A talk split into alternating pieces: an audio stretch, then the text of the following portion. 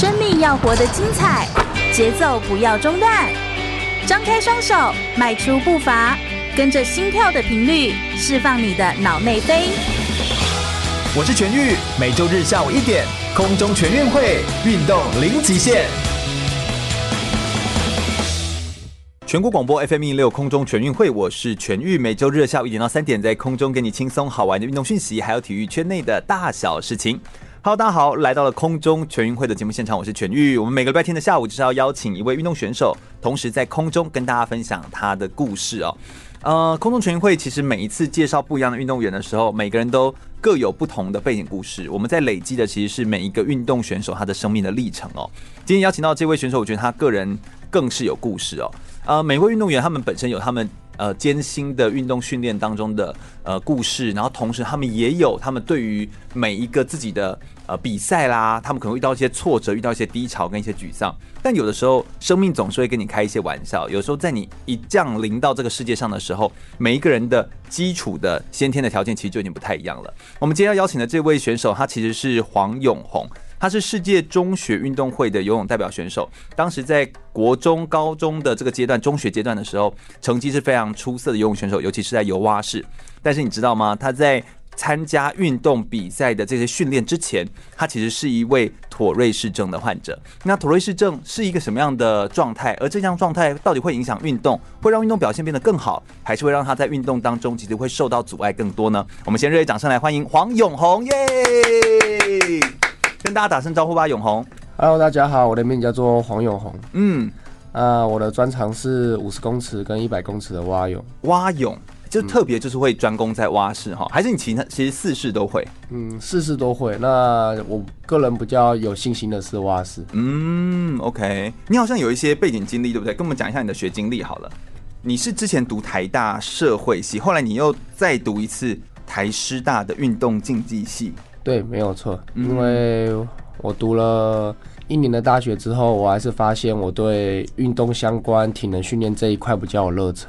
哦，所以我就未来想要往这个方向努力，对不对？体能训练啦，体能训练啊，然后激励发展这样子。嗯，那你当时会选择台湾大学社会学系，代表你应该也是有想过做这件事情吧？是不是？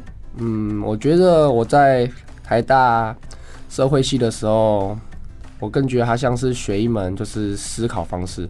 Oh. 那我在台大的时候也学到很多。嗯嗯嗯嗯，所以就是有不一样的学习啊。然后你，但是你更想要在体育上面，可以跟我们分享一下你的运动竞技成绩吗？哎、欸，我的运动竞技成绩，我在国高中的时候，全国中等学校运动会在游泳项目拿过四面金牌、两面银牌跟一面铜牌。嗯，所以算是成绩很不错的选手。然后也参加过两届的全运会嘛，对不对？对，嗯，那你好像有一些出国的经验，也可不可以跟我们分享一下？嗯，我在二零一七年的时候有去过那个匈牙利布达佩斯世界中学生游泳锦标赛。嗯，这场比赛算是一个蛮对你而言好像是一个蛮关键的转捩点的比赛，对不对？哎、欸，对，那边那也算是我第一次出国比赛的经验。哦，OK，这场比赛拿下蛮好的成绩，一金一银一铜，算是成绩不错吧？以，欸、以跟全团体来说的话。嗯，我个人是觉得蛮好，我自己也蛮开心，而且第一次出国，对，拿到的这个成绩，匈牙利真的是也是一个非常漂亮的地方，这样子。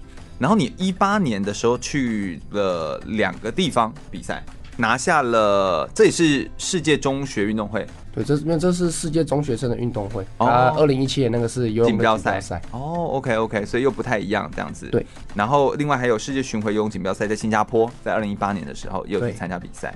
然后你好像有去上海移地训练过，哦，对，我二零一六年到二零一八年的暑假都会去上海移训，大概三周左右的时间。嗯，这也都要成绩比较好的人才能够去移训吗？就是在台北市成绩比较好，嗯、因为是台北市赞助我们去。对对对对对，我了解。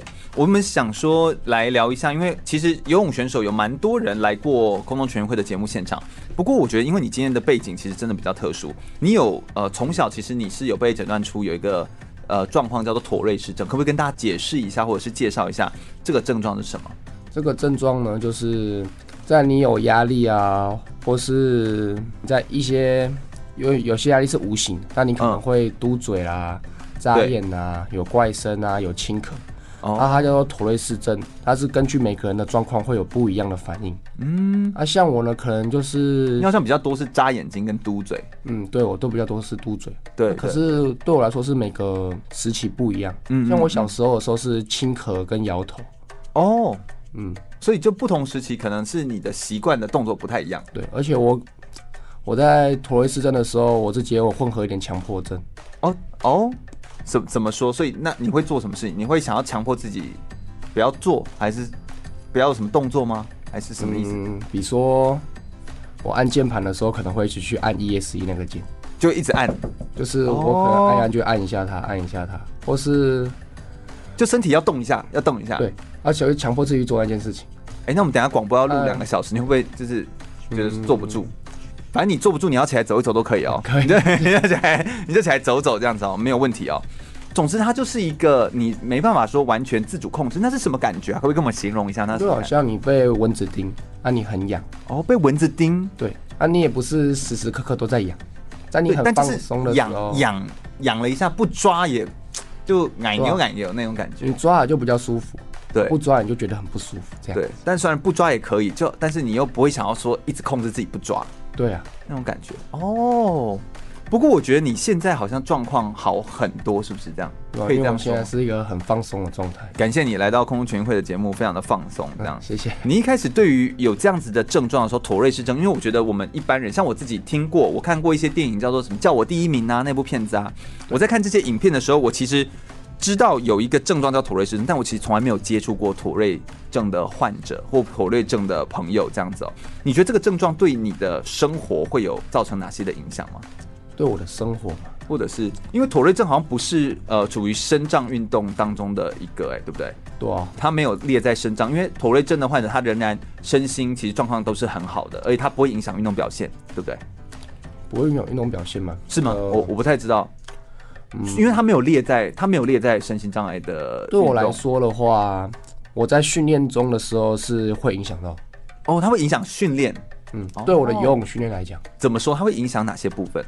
因为我训练的时候不会像比赛的时候那么高张力，它就是当下那几秒是绝对专注的时候。哦，那这个症状我自己啦，我在很放松跟我绝对专注的那个时刻，我是不会有症状。哦，我懂你意思，我懂你意思。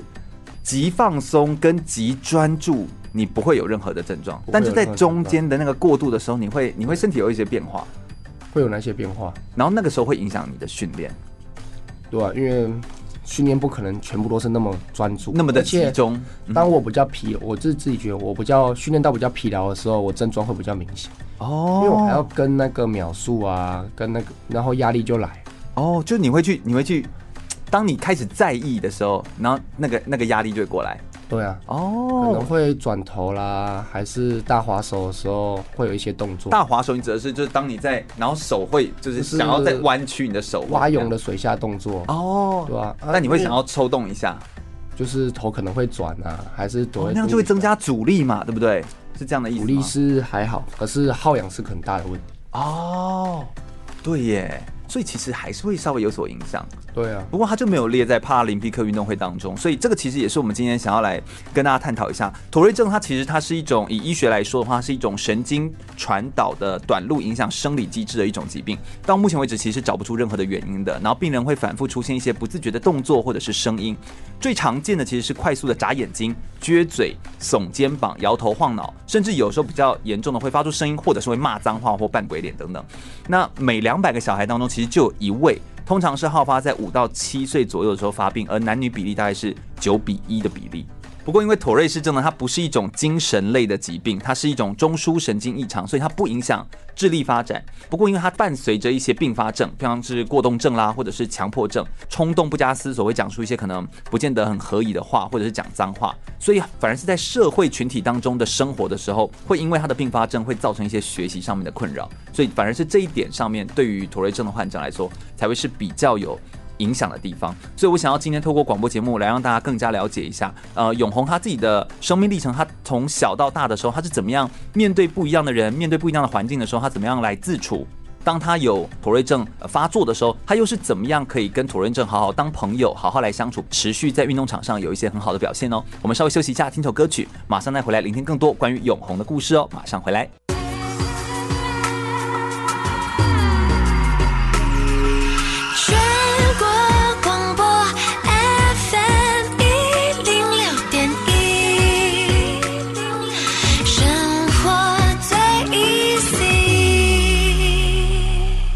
我是举重世界金牌郭信淳，您现在收听的是 FM 一零六全国广播全域主持的空中全运会。继续回到全国广播 FM 一零六空中全运会的节目现场，我是全域。我们今天呢邀请到黄永红选手，他其实是一位妥瑞氏症的患者，但他同时也是一位非常厉害的世界中等学校运动会当时代表台湾出国比赛的游泳选手。让我们掌声欢迎黄永红耶！Hello，大家好，我是黄永红。嗯啊，我是游泳选手，专长是五十公尺、一百公尺的蛙泳。是，而且目前是在台师大嘛，对不对？运动竞技系保送上去的学生。嗯，其实我们在谈就是你的故事的时候，我们刚刚在闲聊当中，我觉得，我觉得你的感觉非常的不一样。就是很多时候我会认识一些呃有不一样的身体状况的朋友。但是你算是虽然你有有妥瑞氏症，不过你就是好像是一个蛮愿意公开来跟大家分享，你为什么心中那么愿意可以公开跟大家分享你自己的身体上这个状况？嗯，因为我本身自己是不太 care 这件事情。嗯，就你觉得讲这件事情是很 OK 的，讲这件事情是很 OK。然后你觉得如果可以鼓励到人，我觉得因为我自己是觉得这个症状没有什么。嗯，那可能对别人来说。造成有造对他们来说造成很大的困扰哦，造成一些生活上或者是社会相处、啊、跟人人际相处，对啊，还有自己心理上哦。那我觉得如果可以透过分享这些事情，嗯，带给他们一些正能量，然后或是帮助到他，那我很开心。对，哎、欸，那我觉得这真的是一个很正向。我们要来聊一下这件事情，这样子。有人说妥瑞症是一种勤劳病，就是王医师，就是他曾经王辉雄医师，他曾经说过，这样妥瑞症是一种勤劳病，因为他是目前台湾呃处理妥瑞氏症这个。患者治疗的一个权威这样子哦，他好像说就是要把你的身体用到很累，真的是这样子嘛？然后你才能够比较不会有这个症状的这个这个产生。嗯，因为运动的时候会释放那个多巴胺。对，啊、呃，是说多释放多巴胺对稳定这个症状会有起到很好的效果。哦，那我是感觉运动完很累，什么都不想做。哦，就确实也没有时，对，也没时间，就是做别的事情，就是可以累到这个样子，这样。对啊。哦。哎、欸，那其实你如果说训练时候用到很累，是多累啊？你会把自己练到怎样？怎样累？累到回不了家，还是怎样？因为我都是以赛事为主，对比赛，我们的练习都是很辛苦。嗯，就一天大概都是加上体能训练，就是六到八个小时。哦，所以你就是要练很多，然后让自己真的是累到没办法回去。你可不可以形容一下，就是大概可以曾经有过练到多累，类似这样？练到多累就有练到吐啊、头晕啊，那那就根本就也没办法回家，就 用爬的爬回家，要休息一下，吃个东西再回家。哦，然后回家就睡了，这样子。回家要吃饭，因为 当然要吃更多，因为我觉得训练这件事情就是首先要吃得好、睡得好。嗯，啊，训练是摆在后面，是没有好的恢复就不会有好的成绩。对对对，确实啊，训练跟恢复是同等的重要，这样子。那确实，在当你在做这样子的专注的在做训练的时候，这个症状就比较不会产生吗？嗯，比赛的时候才不会产生哦，训练的时候会还是会产生哦。OK，所以这个其实就像我们刚刚在上一段的节目当中有跟大家分享，这个妥瑞症的感觉有点像是蚊子咬，当蚊子在咬你的时候，你会觉得痒，那你可以选择不抓，但其实你就是会痒。对啊，所以你就是想要动一下。那那个动一下，就是妥瑞症患者他们可能会有的撅嘴啦、眨眼睛啦、耸肩。那在他在游泳的时候，他就会在水底下的蛙式动作的时候，就会被晃动到，或会影响到他的呼吸，就是就是他的含氧量出现。嗯，所以就会稍微对他的训练会有一些些的影响。不过你是怎么让自己可以跟妥瑞症和平共处的？就是你是用怎么样的状态跟他和平共处？就是你一开始就参与运动吗？还是一开始有做一点别的事情，然后后来才发现运动好像是一个最好的方法。嗯，我一开始是没有参与运动，那对后来我有这个症状的时候，看了很多医生，嗯，医生也不知道那是什么问题。为什么？为什么？为什么医生不知道那是什么问题？因为没有那么呃，就是当时你当时发生症状，你现在是十九岁，所以等于说你发生症状是五岁一样，是大概在那个时间吗？就在我幼稚园差不多大班的时候。哦，五岁到七岁之间的时候，嗯，那就是因为在那个时候已经大概是十四年前，还没有那么的医生们哦，真的，哦，嗯，所以大家还不太知道这是什么状况。大家都以那个时候很多医生都以为那是雷氏症。雷氏症是什么？好像是，是一种癫痫。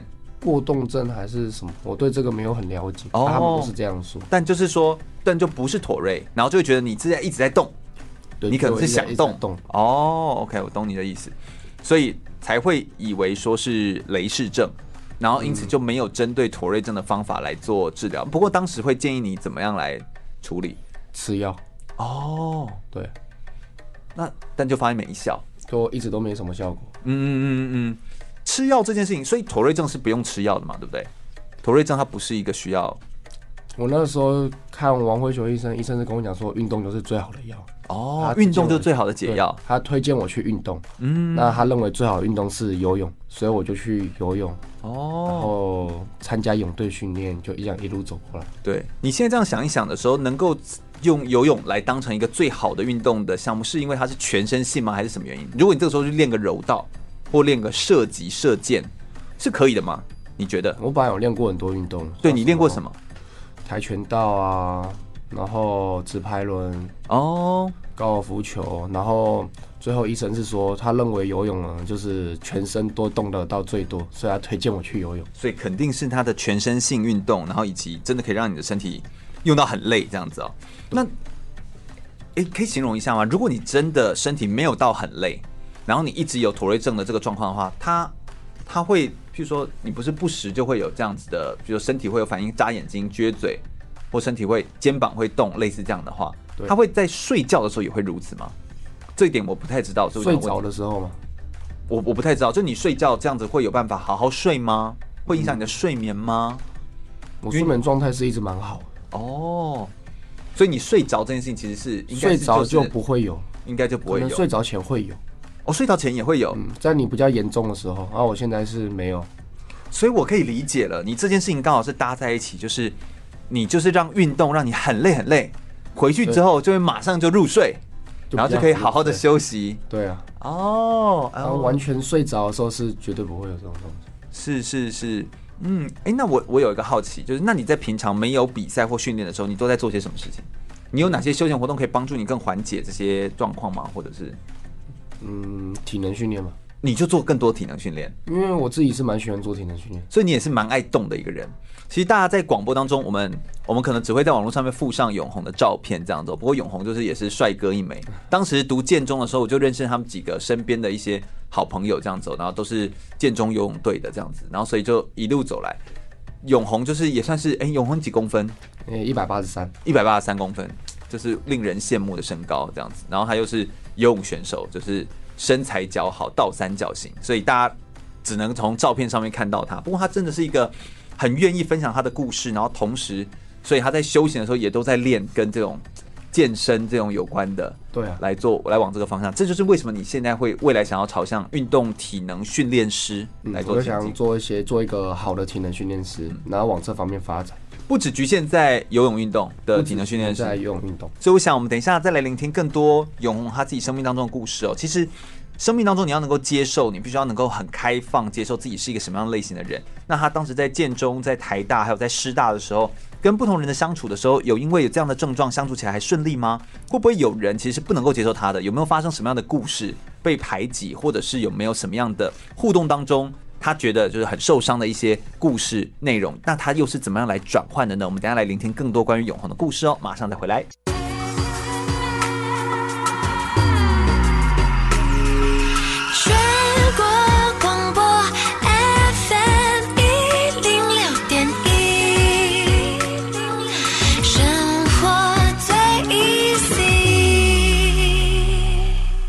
我是奥运柔道选手杜凯文。你现在收听的是全国广播 FM 一零六全运主持的空中全运会。继续回到全广播 FM 一六空中全运会的节目现场，我是全玉。我们今天邀请到的是黄永红来到我们节目现场，跟大家分享很多他自己在游泳生命历程当中所发生的故事跟精彩的内容哦。我要来问一下永红，我们都知道你自己很可以接受自己身为妥瑞症患者这件事情。那妥瑞症的呃。我们都说好发的年龄层是在五到七岁左右开始发病，那个时候你等于完全不知道自己是妥瑞症，还以为说是一种过动症，然后吃药治疗，但没有效果。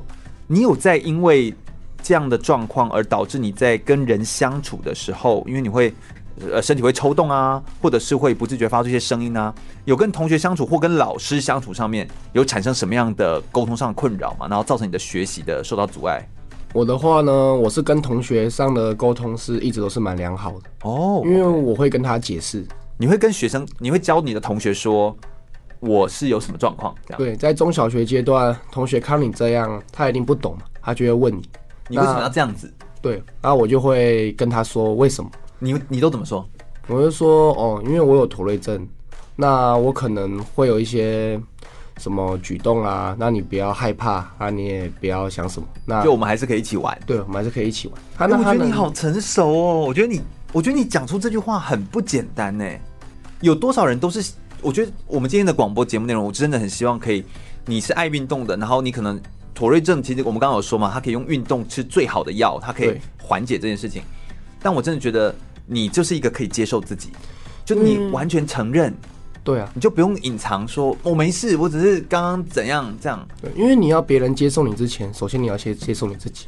哦，对，对，说的真的很有道理。那因为你这样说完之后，大部分的小朋友，你的同才都可以接受，对不对？对啊，他就说哦，原来是这样哦，这样他的反应呢都是，就是、他的反应是哦，那他那我们就还是可以继续跟你玩。对啊，那他就是不会去担心或是害怕你为什么要这样。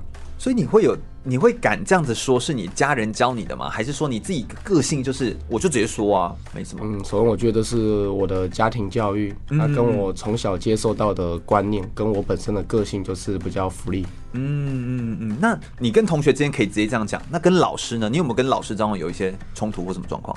嗯，在我中小学的时候，我的父母是花很多时间去跟老师沟通。为什么？很多时候呢，同学可以接受你。但不一定老师可以去理解你、接受你。为什么？因为同学都可以接受，老师绝对不是听不懂啊。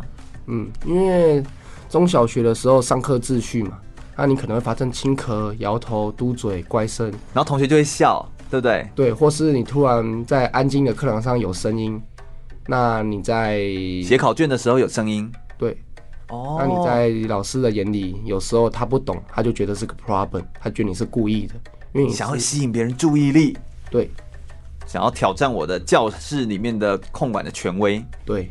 那这件事情等于后来是家人跟老师沟通很多，老师都可以接受吗？嗯，我的父母因为这样子也有带我转过几次学，哦，那他们也每次去，呃，我很谢谢我的父母，对，嗯，因为他们在我小时候求学阶段花了很多的时间去跟学校进行沟通。因为等于他们都没遇过啊，对啊，因为而且你也不是要进特殊班，对不对？因为你你其实这个算是，因为你的智力、你的各种的身体状态、身心状态都是完全是非常的 OK 的，所以不应该把你丢到特殊班。对啊，哦，因为老师对你的评价，因为老师对你的看法，因为他会在班上直接说出来，或是公然的叫你、啊。譬如说他怎么说？他怎么说？惩罚你啊，叫你不要调皮捣蛋啊。黄有红，你不要在那边发出声音了。对啊，那这样、哦、就这样说，这样子就会影响到同才之间对你的看法跟评价。对耶，嗯，天哪，这好难哦。这样你就会被人家贴上不好的标签，就会增加被同才之间排挤的可能性。所以其实是老师导致于你更容易被同才排挤，而不是同才要排挤你。对，所以也可能因为这样子，所以才转学。嗯，对，小孩子应该是单纯的，他更愿意。把你当朋友，对，只要你跟他诚实的说我是有什么状况，嗯，哎、欸，那我问题，你的游泳是什么时候开始练？游泳的话是在我大班的时候开始学，对，大班就开始学，然后所以国小学二年级就加入游泳队。哦，所以你国小就开始练了。那你觉得教练跟老师之间对你的对待方式会有所不同吗？或者说，其实教练一样会难以接受？嗯，不会，教练反而比较不会。为什么教练比较可以接受？因为教室是个安静的环境，嗯，你可能发出声音什么会打破那个那个秩序，嗯嗯嗯。可是运动上的秩序又不一样，你只要态度好啦，然后尽力去做那个课表，教练看到你的态度，看到你的认真，他不会管说你是有什么样的，他不会有什么。对，哦，所以难怪说有驼瑞症的人如果去参与运动，其实这个情境其实是对你来说反而是一个保护，对不对？它让你更自在，可以去发挥。然后就像你说的，运动教练他其实，在这样子的情境底下，只要你能够一样做出好成绩，你一样有礼貌，你一样把我该叫你做的课表吃进去，好像教练就可以接受你。对啊，因为任务导向，在他的眼中，你就是个好选手。哦，对，你你的努力他看得见。所以会不会换句话说，你能够在运动场上有这样好的表现跟成绩，说出来你要感谢妥瑞症，因为它让你在这个情境底下的时候，你更容易得到某一种的支持，所以你就会往人会往被赞美的方向前进嘛，所以你就会在这个地方得到比较多的肯定，所以就做的比较好，会是这样吗？你觉得？主要就是我企图心也比较强，我也做什么事也不想输。对。然后运动又是一个比较可以直接看出你的成绩的好坏，对，还有这个更直接的，就是当下就可以分出一个结果。哦，所以我觉得这真的是一件非常哎非常有意思的事情哎。所以你经历过多少个教练，或者说是因为你说你转过很多学嘛，所以等于说那个老师们当然就换很多。那教练游泳教练，其实你都一路以来都是跟着同样的教练吗？嗯，没有，因为我一开始是在类似俱乐部的地方练习。OK OK，他是我第一个游泳队的教练，后来是在清溪国小，嗯，然后到清溪国中的教练，一直到建国高中的教练，然后一直到现在是。嗯之前有台大游泳队的教练，跟现在台湾师范大学游泳队的教练。哦，所以其实有不一样的教练，但是其实你跟他都会先花时间跟他解释一下，说你的状况，然后他们也都是很可以接受这件事情。嗯，对。更何况你又是一个很有成绩的选手，就是你认真，他就满意你。对，所以我觉得这其实是一件蛮好的。不过选择游泳训练本身也是难度很高，你知道，呃，你希望可以在运动场上就是。他好像对你而言，就算你有妥瑞症，大家一样可以依照你的成绩来来看好你。但就像你说的，他其实还会影响你训练的一小部分，所以你仍然是选择一件辛苦的事情哎，选择游泳训练，对你而言辛苦吗？嗯，对我而言嘛，你是一个比较爱动的人，所以可能还好吗？还是我觉得辛苦是必须。嗯，如果连辛苦都做不到的话，那你在追追寻目标啊、追梦这条路上。是不太能去突破障碍，是是。那你有过想要放弃吗？在在比赛的中间阶段的时候，我的意思是说，就是在训练或者是在参与游泳。毕竟你有很长一段时间嘛，从大班，然后从小二就进入专业的游泳队，一直到现在大学一年级。嗯，有过要放弃吗？对我最大的转变是我十六、十七岁对时候。怎么了？发生什么事情？那这是一段有点小长的故事。好，没问题，你可以说啊，没问题。在我高一的时候啊，嗯，那那个时候我是国中是全中运银牌嘛，对。然后我一直有个很强劲的对手，哦，OK，这个很强劲的对手，然后我一直没办法突破那个障碍。哦，对我，我国中三年付出了我自己觉得很多努力，但我是突破不了，对，赢不了他这个成绩。对，那我到高中的时候，我当然是满腔热血、满怀希望。到建国中学，就是男子游泳，你也是保送上去吗？对，有有男子游泳最强校。嗯嗯嗯。然后我来到这边，也跟我竞争对手一起来到建中。嗯。那在我追梦的过程中，我高中一年级的时候受到了很多的挫折。为什么？就成绩上不去了，然后就前面就有一个人挡在你前面。对，然后不自己。赢不了就算了，自己成绩还不进反退，哦，就没有破自己的 PB。对，然后到后面我高一的时候，我就选择放弃游泳，我就离开游泳池。啊、真假啦？真的。那你就离开多久？离开一年。你整整一年不踏进游泳池？他就是还是会去，但就是做个样子我就走了，然后常常就是装病请假不去练习，逃避这件事情。你家人知道这件事吗？在当时？你是有沟通，还是说你是自己就暗自下了这个决定？我的家人是，其实在我的游泳训练上是不太管我，哦、就是我想做你就去做，你那你不想做，嗯、那你也没关系。嗯，对，他们就支持你，他就是希望我身体健康，人生过得开心就可以。对，但是你自己当时就暗自下了决定，就是，我要放弃了，放弃，我不想再做这件事情。就是因为无法突破，那后来呢？后来为什么你现在还继续？然后我就陷入了这样，就是一个一个低潮的回圈，非常大的低潮。对，所以我高一的全中运我是比的非常差，嗯，我是我那个时候，我本来进来的时候成绩是一分零八秒。对，那我高一全一分零八秒一百公尺的蛙式，蛙式，嗯，那我高一的全中运一百公尺蛙式，我是有一分零九秒。哦，就变慢了，就变慢了。那我一直很想，那个时候我一直很想要到，就是出去比赛啊，像什么香港啊一些地方。对，出国嘛。对，嗯嗯嗯。那这也是我以前一个梦想。对。然后有一天晚上啊，我就在那个泳协的网站，对我看到有一场亚洲分龄赛在香港。啊哈。然后我就很想去这场比赛。对。可是他的标准是上一届的。就是冠军的成绩哦，OK，但是大概是一分零三秒、零四秒左右的水准。你突然间要进那么多，好像有点难。然后离比赛剩下十四个月，对。那离选拔我不知道多久，但这场比赛还差十四个月。哦。那那天晚上我就坐在电脑前，那我就想了很久。你在想什么？我辛苦了这么久，那要不要去参加这场？这一直都是我想要去出去比赛，想要争取这个国手资格。嗯，那这也是我梦寐以求的一个目标。对，那现在机会来了，我要，我却没有做好准备。嗯，去挑战它，去把握住这个机会。嗯，那我到底在干嘛？那你那时候问自己有答案吗？那我想了一整晚之后，我给自己的答案就是十四个月哦，我不知道什么时候选拔。那这十四个月，我还有多多少秒的差距？五秒钟，哦，一百公尺五秒。哦，当然一开始我就是想啊，五秒不可能。但是我因为五秒真的很多，非常五秒非常多。对。那我想了一整晚之后，我告诉自己，今天开始不管怎么样，我每天就是尽全力去做好我每一个环节，每一场训练，每一场恢复。所以从那天开始，因为我们是六点练习，对，我早上四点半我就起来自主训练。我就开始练核心啊，练、嗯、什么？然后六点的时候，跟他们一再跟他们一起去练校队的正规训练。对。然后我就再吃个饭，然后做了一些自主训练，就又增加。对。然后中午的时候再休息一下，两点到五点再跟他们一起游泳。嗯。然后五点之后也是吃个点点心，休息一下。六点我再自己在游泳池。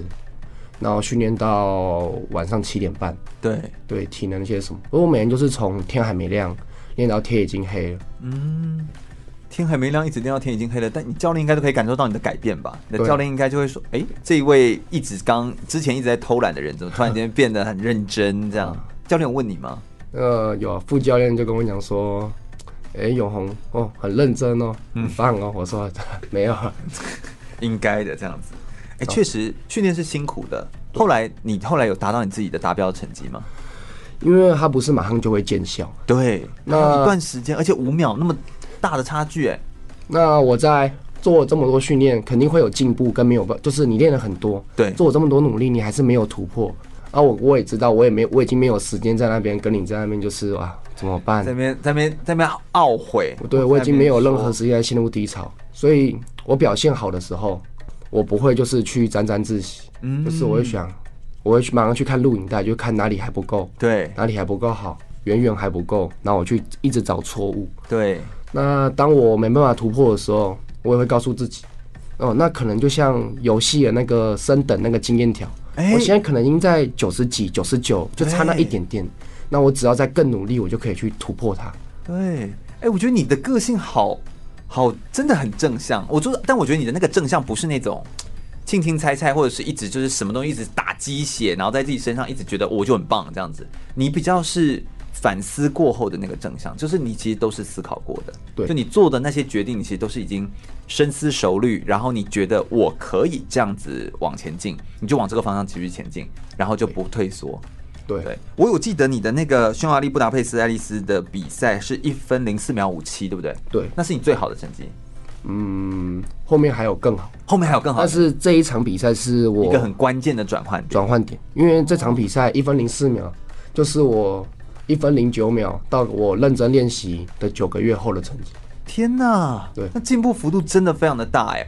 我们稍微休息一下，我们等下来聆听这段影响他非常深刻的比赛，而且这段比赛的赛事当中，到底有哪些经历的关键的转折点，让他的生命当中产生如此重大的影响？我们就来谈谈他的赛事，以及他的赛事当中产生动人的经历哦。马上再回来。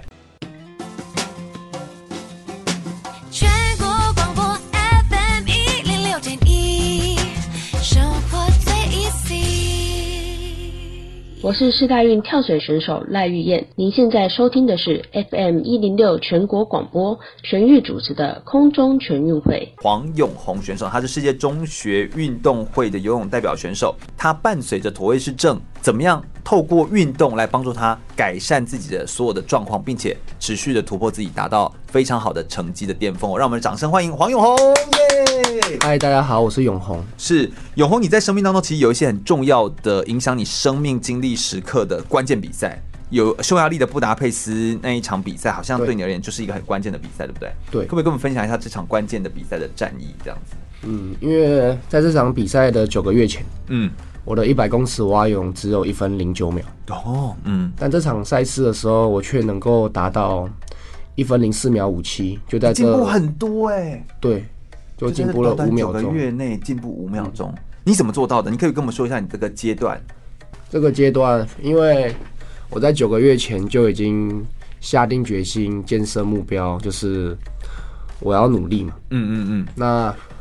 我每天就是从天未光凌晨四点半，对，然后练到天色就是已经都是暗，对，就凌晨四点半呢，好冷哦。然后练到晚上七点，然后我再从黑夜练到黑夜，对啊，都泡在水里，你手不会那个胀，这都皱掉嘛？就还是有混合路上体哦，当然当然当然就是这样子一直在做训练这样子，嗯，你的进步的幅度这个算大哎。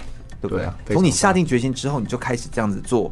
那你觉得，呃，就是你是最后一刻，你是觉得你算是那种突然猛爆型，然后就哎，最后一刻的时候变到一分零四秒五七，还是到你比赛前都还是一分，比如说零八秒、零六秒、零七秒这样吗？我认真了一个月之后，那我有就是达到一分零八秒，就进步了一秒。对，然后再过一个月，我达到一分零七秒。哦，所以其实你算是渐进式的在进步。对，然后到七秒的时候呢，卡住。我在六秒卡了半年，六个月，对，就一直没办法进步，一直上不去。那个时候是什么样的感觉？哈，那个时候就是一个，你明明已经说我够拼了，然后我每天这样子半夜四点半起来，对，然后这样晚上七点走，然后这样练了半年，发现我连一秒都进步不到，对。天哪，你要怎么跟自己说话啊？你你哎、欸，我我好奇，我要我要想要先问，就是像你遇到这样子的时候，练习强度，就是你已经这样子努力，你都怎么激励你自己？你用什么方法激励你？在练习的时候嘛，嗯，练习的时候我是用比较激进一点、负面的方式来激励我自己。像是你会怎么？你会怎么说？就可能一百公尺六趟这种大强度啊，嗯、还是一些其他高强度训练，到后面几趟你一定很累。对。啊，你已经累到都快喘不过气了。然后这个时候，我可能因为休息时间这种高强度休息时间都很长，对，我可能都会在岸边跟自己讲，那我都走到这里，拼到这里，那如果我连在这种时刻，我连这种强度都拼不到，对，还对得起自己，我还能干嘛？哦，都付出这么多，对，那我这两趟是不是不管怎么样，我都要把它做到，就把它盯到，对，所以就是一定要做到，对。哦，所以你比较是走这种，就是我的目标是在这里了，我没做到，那我还要再谈我的目标吗？我还要再往下谈？哎、欸，对耶，所以你这个是比较，呃，换一个角度，用一个比较也不是负面，但就是你用比较推进的方式，对，推进你自己这样子。嗯，但是真的卡了六个月的时间，你如果遇到挫折的时候，你会你会怎么样来处理这件事情？如果说就真的卡了六个月啊，那你怎么分析你自己的状况？刚刚那种。激励自己方式在训练，就是做之前，对，啊，做之后，即使我很努力，我还是没有做到，对，就或成绩没有进步，还是没有进步，那我也不会就是去怀疑自己，就不会说、哦、我怎么那么烂，对，我不会怀疑自己说哦，那我这样到底是怎样？我还是坚信我自己，嗯，那我也是，那你要怎么？但你总要调整一些什么东西吧，对不对？你要怎么调整？对，就是可能我会去。分析分析，就把我所有的就是周期啊、训练啊、每天的过程拿出来看，我到底是哪个环节？对，我到底是生理上的不足，就是就是那种生理能力，所以就是体力能量系统。嗯、对，这个嗯，还是我技术上的不对，所以到底是陆上训练还需要加强，还是水上训练？对，还是我恢复做的不够好，还是我的方向走错？嗯哦，所以你是一个蛮分析型的，就是如果当你做了，然后发现不如预期的时候，你会回头来检视自己各个状态、各个阶段的状态。嗯嗯，那给我跟我们描述一下，来到那个场上的时候，你卡在一分零六很久，对不对？那来到场上那一场关键的比赛，在匈牙利的布达佩斯世界中等学校运动游泳锦标赛的时候，拿下了一金一银一铜的这场赛事，可不可以给我们描述一下当下你对自己的说的话？因为你很渴望可以可以更好，对不对？对，你也很渴望可以拿到就是进一分零四，对不对？对，所以你那个时候呢，那场但你目前最好成绩才一分零六哦。嗯，你你站到场上，你怎么跟自己说话的？然后描述一下这个情境，好不好？因为我那个时候有，就是我国中那个很强的对手，对，他在这场赛事其实他就是冠军的水准。哦，他就是就应该是他拿冠军，他是一分四秒六。哦，对他他只就是前两个月的成绩还是一分四秒六。哦，已经达到这个这个成成绩了，嗯，但你会一直想说他一定会在我前面吗？还是你不会管他？你就是想说我想要超越你？因为我们第一天的赛事是五十公尺蛙泳，对。那我的五十公尺蛙是我那天进步了半秒哦，所以我信心那个时候信心就来了，你就觉得我有可能会在这场比赛里面再突破。对，我觉得我下午就是明天，我就是有机会游到四秒。嗯，我我觉得五秒我是一定进的。对，那我就是觉得我明天的一百公尺蛙式决赛，我就是有机会拿到四秒。嗯，那我也跟我的教练啊，我的学长啊，就是因为我早上的时候一百公尺蛙式预赛我游了。五秒五，OK，对，那我就中午的时候就有打电话跟志勇老师啊，嗯，那任豪学长说，对，啊，他们那个，因为我两个月前，对。的一个就是算是赛前的一个小比赛，对，就是强度调整，嗯嗯嗯，那那场是有六秒，那那场我的战略就是我前面就把速度开出去，哦，对，因为我知道我要游到四秒，以我以往的配速什么，我大概前面要游到。三十秒三以内，所以我前面大概要有三三十秒二。哦，OK，我懂意思。所以你在平均配速的时候，你原本一开始的前面的速度还不够快，你想要在前面再加快。对，哦，因为我本来前面早上的时候，我记得我好像是有三十秒六，嗯，是三十秒七。其实你你蛮科学的，就是你的一百公尺当中，你其实把它切割成三段，类似这样子，就差不多前中后。那前期应该要在在你脑中知道的秒数上，应该要游到多少距离？这样你其实是切割的很细，这样子。哦，所以你就可以用这样的方式来估算，如你预期般吗？就是你脑中想要这样估算，但会不会你的身体你知道在做的时候，还是现场的气氛让你更带劲？就我们站上台了，对，那这个时候就算差，因为早上是五秒，对，啊，我想要拼到四秒，嗯，没错，那这个时候就不要怕。嗯，因为哎，但你说不要怕，这种是没没有那么简单啊，对吧？对啊，但是你怎么告诉自己不要怕？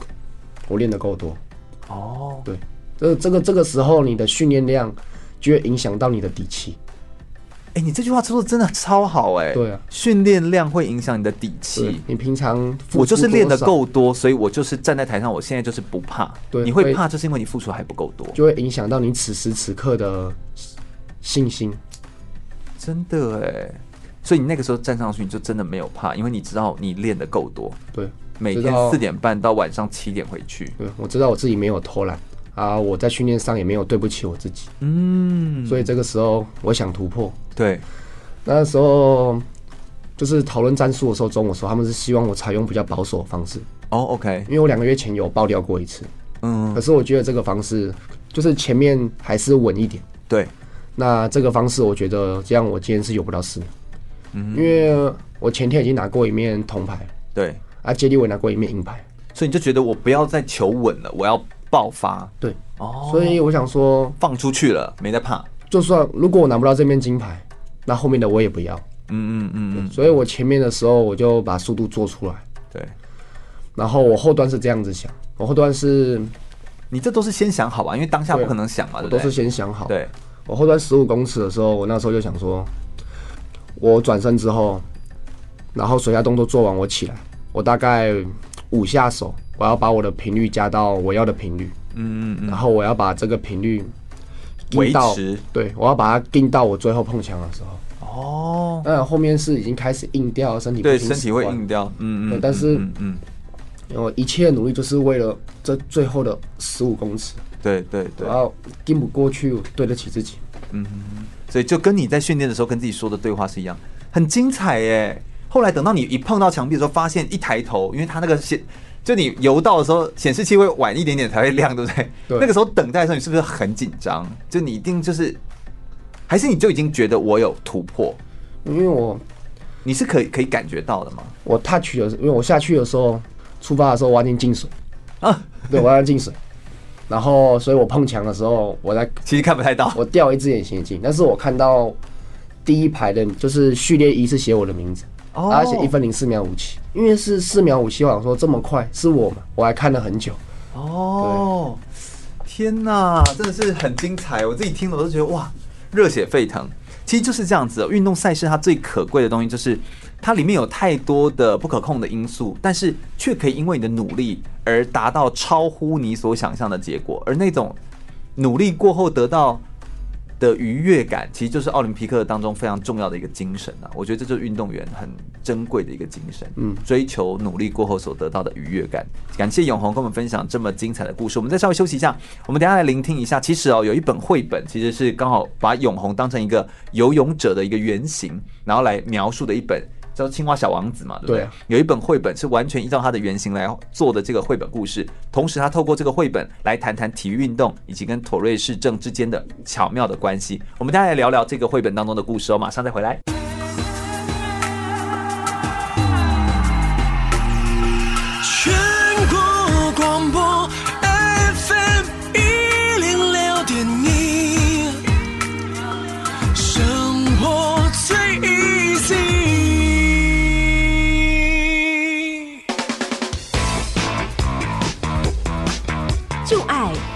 运动。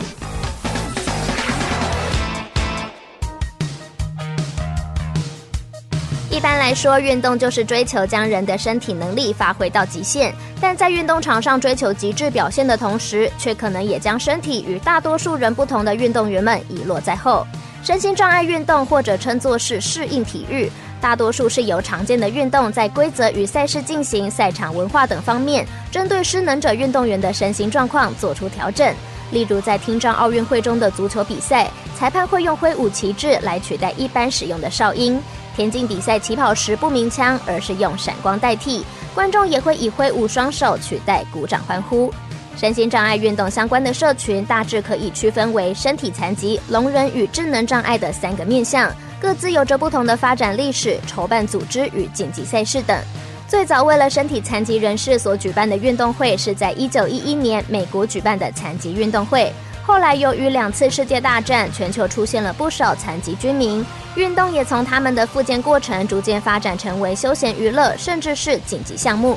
在一九四八年的伦敦奥运会期间，一位英国的医生为轮椅运动员举办运动会。后来催生出了现在的帕拉林匹克运动会，又称为残疾人运动会或是帕运会，并与国际奥委会签署协议，从一九八八年后固定由奥运会主办国在奥运会闭幕后的一个月内举办。至于一九二四年在法国举办的世界聋人运动会，成为后来的听障奥运会。不只是世界上第一个专门为失能者举办的国际型运动赛事，也是奥运会之外最长寿的多重运动赛事之一。其中，二零零九年的台北听障奥运更是相关赛事第一次在亚洲举行。另外，专门为智能障碍者举办的特殊奥运会，最先在一九六八年的美国举办，每两年举行一次，希望能透过运动来帮助智能障碍者训练体能、学习合作，并培养自信。值得注意的是，听障奥运会与特殊奥运会只是受到了国际奥委会的认可而得以使用“奥运”这个名字，并非像残疾人奥运会一样属于国际奥委会的体系。继续回到全国广播 FM 一六空中全运会的节目现场，我是全玉。我们今天邀请到的是黄永红，是一位妥瑞症的游泳选手，但是他妥瑞，但是他并不妥协哦，他是一位五十公尺、一百公尺的。蛙式的选手，而因为他的这个生命历程的故事，所以呢，有一位作者，他叫做刘清燕先生，他就把永红的故事画成了一本儿童绘本。叫做青蛙小王子，然后来把这个故事来做描述。在邀请永红来跟我们描述这个故事之前，我来先简单介绍一下青蛙小王子这个故事。大家应该都听过青蛙王子吧？就青蛙王子就是跟公主结婚之后过着幸福快乐的日子，但是是这样子嘛？哈，童话故事有时候不是走这个路线，他就是在描述后面发生的事情。后来当青蛙王子跟公主结婚之后，生下了一个小王子。那公主就想说：“哎呦，因为我是跟青蛙王子结婚，大家青蛙王子就是他亲吻他之后，他就变成王子嘛，对不对？所以他就公主最担心说，我的小王子会不会有遗传到一些基因？所以他其实很担心。一开始是没有什么特别的事情，然后医生检查都发现没有问题啊。但随着日子一天天过去，小王子慢慢长大之后，就他长到五岁到七岁之间的时候，突然发现他有一些症状，譬如他会眨眼睛，他会摇头晃脑，甚至有时候不时会发出呱呱的声音。然后请了很多医生来检查，都没办法解决。后来在一个医生的建议之下，小王子就尝试去做一些运动来改善症状，譬如说他去练锤球啦、练马术啊、练剑道啊。但是小王子都兴趣缺缺，但他唯独喜欢一个运动是什么？就是游泳，而且就是蛙式。就是公主就差点昏倒，就想说，我原本以为说他不会有遗传到任何的状态，结果诶，他竟然变成一个热爱蛙式的，所以这就是青蛙小王子的故事。不过青蛙王子倒是一派轻松，他就跟公主说：“亲爱的，不要烦恼，你看他游泳的时候多开心啊。”于是小王子就开始要上学了。那他就在上学之后遇到很多的状况，那当然就会有同学会嘲笑他，因为他不时会发出“锅锅”的声音。那直到后来。有一次，朝向他的小朋友跳到掉到水里面去的时候，他却因为他的蛙式的技能，帮助他把这个学生救起来，而把那个一直欺负他的学生救起来之后，因为他喝了太多水，变成他说：“小王子，青蛙，小王子，我我要谢谢你，呱。”变得他在呱呱呱的叫。这个时候，其他人就换其他人笑他，他就感受到哦，原来被嘲笑是这样的感觉，但他也更能够理解。青蛙小王子其实心地是很善良的，是很愿意帮助别人的。这其实就青蛙小王子他的描述的故事，他的角色原型当时会选用青蛙，而且当时又刚好会是蛙式，他真的都是用你的就是永红你的角色原型来做的。你自己当时跟他访访谈，就你们在对话的时候，有没有什么样的就他的故事情节的串联是真实你发生过的类似这样的事情吗？还是其实有一点不太一样，就改编了？嗯。就是他是有改编的，毕竟是给小朋友看，要比较故事戏剧性一点。嗯，而且他搭配青蛙王子的故事往下来做延伸，其实真的我是觉得还蛮不错的。这样子，我觉得妥瑞症这件事情啊，其实很常会被拿来就是写成文章或者变成故事来跟大家做分享。但我想要问一下，你觉得你因为妥瑞症有没有教会你一些什么事情？妥瑞症教会我的是，嗯，首先让我结识了游泳。对，他让你结识就认识了游泳对这个运动，要不然你其实不会去碰这个运动的。对，我是不会碰这个运动。嗯，但其实你很适合，因为你有身高，然后你又手长脚长，一八三呢，你这样练，其实我觉得算是真的是体格上就蛮有优势的。其实，在国际上我算很娇小，就是很娇小。哦，好了，那我不就更娇小？我是不用娇小形容我自己啦，但就是，但就是对啦，就是游泳来说的话，确实是如此。所以你有这个，因为妥瑞症才认识了游泳。还有呢？那因为妥瑞症认识了游泳，然后游泳教会了我很多事情。对，妥瑞症也教会了我很多事情。他有点让你又认识了一群好朋友嘛？一群好朋友，然后他也让我面临了很多挑战。嗯，对。但你怎么会把这个挑战当成好事呢？因为每一次经历困难、经历失败。我都有所成长，嗯，我觉得是一件好事，嗯，对，所以算是比较可以把这些失败当成往往正面去想的一个好处跟优点这样子，嗯，因为我觉得失败就是一个学习最好的路径，是是。可是我听过一句我自己觉得很好的话，嗯，就是智者跟愚者都是从失败中学习，是啊，可是智者是从历史中的失败学习，愚者是从经验中的失败学习，哦。所以，我们如果能够从别人的故事当中、别人的失败经验当中学到，嗯、我们就不需要再去走一次对。那一条失败的路，对不对？嗯，真的是说的太好了。这其实就是空中全运会我们为什么一直在做运动选手的生命故事的访谈很重要的原因。你透过每一次的节目当中去聆听选手的故事，你就会发现他们曾经挫败过的那些经历，你可以从他身上学到东西。而之后你在面对到这些状况的时候，你可以更快速反应，对你也可以更快的去调试你自己，可以帮助你走得更好，也走得更安稳。对，是像这样的概念，对不对？对，嗯，所以我觉得，呃，运动员身上其实就有这么多，我觉得很美好的特质啊。哎，不过我好奇问一下，就是因为妥瑞症，就是王医师他是说，就是王辉雄医师啊，他是说这个比较像是劳动病。所以，既然你要一直劳动，你觉得你身为妥瑞症，你有因此体力是比较好的吗？比一般人好吗？其实没有哦，其实你不觉得？对，其实没有哦，但是可能是因为你们都需要一直练运动或什么，所以其实相对来说体力变好吧，所以那还是练来的。对，那都是后天的努力的成果。对，所以不要一直觉得说这东西就是天生如何如何如何，对啊，天生好或天生坏，所以反而不要去相信所谓的天赋而已。所有所有的那些厉害的人都是天赋加上努力的，他一定是努力来的，才能够让他产生改变，产生很好的结果。就是你天赋就算再好，你没有那些付出啊，那些努力啊，啊，没有付出你的一切，那你是达不到那个高度。是是是，你有没有在这段过程当中特别想要感谢的人呢、啊？当然除了家人，嗯、对不对？首先就是我很感谢我的父母，嗯，一路陪伴我啊，支持我到这边。嗯，他们其实帮你真的协调很多事情。对啊，而且我觉得他们教教育你一个很好的点，就是你在学校做自我介绍的时候，你会一站上台就说：“大家好，我是黄永红，我是一位妥瑞氏症患者。”对，就你会都会直接说，让学生就可以完全理解你妥瑞症是什么。你等于都在教育他们这件事情。对。所以感谢父母亲，还有要特别感谢谁吗？嗯，还要感谢我很多中小学啊，一路经过沟通之后，愿意帮助我的老师们。嗯，对。所以其实这样算起来也真的很多人哈。对啊，感谢的人就是数不清。嗯，然后还有这些医生啊，然后这些人就是在妥瑞症上面的研究，啊、或者说像是你看刘清彦作家，他就把你的故事变成绘本，让更多的小朋友可以理解。对啊，这个故事是什么？这样子。说实在，我觉得，呃，因为一个人的故事，然后可以因此而影响更多的人，可以有所学习、有所体会。我觉得这是一件很美好的事情吧。对，我也觉得 是一个很正能量的事情。对，所以这好像也蛮符合你希望想要做的事情，这样子。对，我想我们呃，因为在台湾大约有百分之五的孩子哦，其实在很小的时候都有妥瑞的症状，其实就是不用觉得这件事情是很。很少见的，所以除了药物控制之外，其实运动是跟妥瑞和平相处的一个非常好的方式。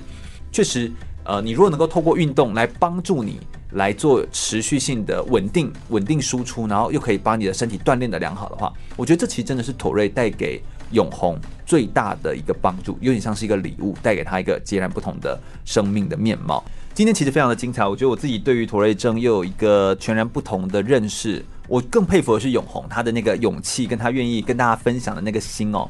当一个站出来的人，然后同时让更多人可以有自信，来相信自己可以做得更好。我想要先来谈谈你的生涯规划，就是你怎么看待自己身为运动选手的未来？你已经拥有很好的运动赛事的成绩，然后表现很不错。目前在师大念运动竞技系，然后也是一个体保生。你未来有什么想要做的吗？你想要继续跟体育有关吗？还是？嗯，因为我个人是很喜欢自己从事一些体能训练、肌力训练。对，我可以想象你从四点半一直练到晚上七点，这种画面，这是 多么爱动，对不对？嗯，那你想要往哪个方向发展？你觉得？所以我自己也是很想要，就是往体能训练啊、肌力训练，那以后可以当一个好的体能训练师。你是想要走那种专业，比如 NBA 啊、MLB 啊，或者是台湾职业队的那种吗？嗯，还是说，哎，是健身房那种体能训练师也是啊？健身房的啊，还是职业的，就是我各领域都是想就从中学习。嗯，如果可以先试看看的话，都试看看，对不对？然后我再从哪边找出的是我哪个哪方面是我比较擅长的领域，嗯，然后我再往这方面专攻。是，其实永红你的口语表达非常的好，所以我觉得你非常适合可以在教学这件事情上面，呃，去做呈现，然后你可以去分享。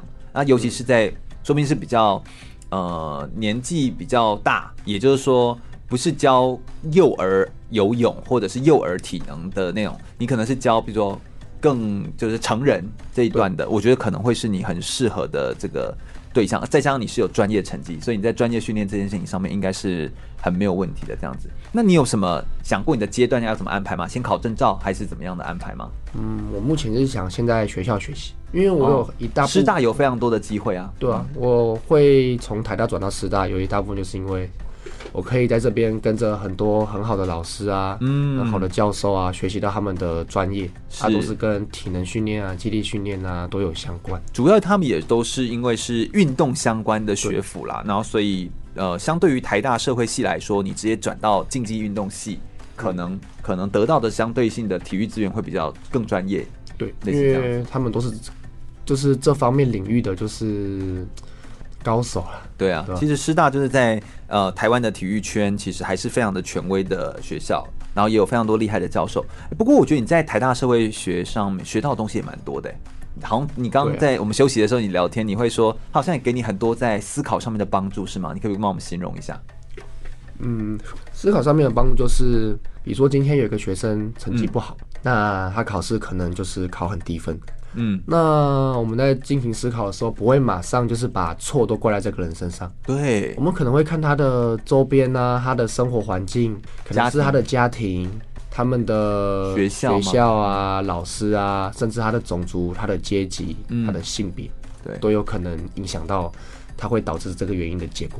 嗯，所以有点像是你在看一件事情，是更宏观的、更社会性的。对，站在一个更高的角度下去看，你就会发现，造成一件事情的影响不是单一原因，不是单一原因，是很多原因，嗯、然后进而导致这件事情的发生。嗯，所以你觉得这个思考对于身为运动员的你有什么样的帮助？对于身为运动员的我，嗯。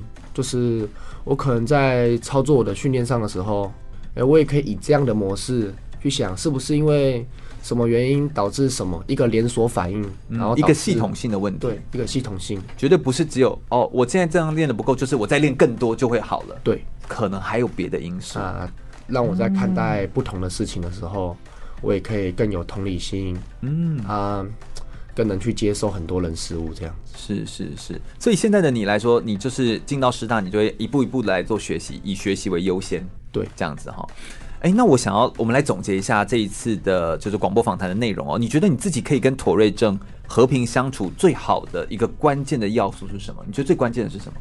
第一就是接受，接受什么？嗯、就是接受自己有妥瑞症。你首先你要接受自己，嗯，别人才会去接受你。嗯，再来你要有自信心哦，你没有比别人差，对，你只是跟别人不一样。啊，这世界上七十亿人口，大家都不一样。嗯，你不能有，就是你不能就是觉得我比别人不好，这样这个出发点就不对了。对，其实你没有比别人不好，你就是不一样而已。不用刻意去隐瞒啊什么，这样人家只会更不懂你。嗯，就老老实实的跟他说，那不用怕被拒绝啦，被否定，会会有人喜欢你，就一定会有人不喜欢你。对，对啊。但是能够走到像你这样子来说的人，因为因为你刚刚我们在聊天的时候，你有说到一个点，就是说，呃，十个有九个这种状态底下的孩子都是被欺负的，对不对？对。那个是什么样的状况？为什么？为什么他们很容易被欺负？因为我是觉得现在的就是教育已经做的。比以前好很多了，嗯，可是有一个问题，就是大家都会把同理心啊放在那种就是跟你差异很大一样，就是你一看就知道哦，他跟我们其他人不一样。譬如说，有一些的身心障碍的朋友，他们可能是脑麻的，或者是唐氏症的，就是他很明显跟你不一样的。对，我们会给予他比较高的同给予他帮助，给予他同理。可是像是很多雅斯伯格症、过动症。妥瑞氏症，这都是我在求学过程中看到的啊，我个人的经历。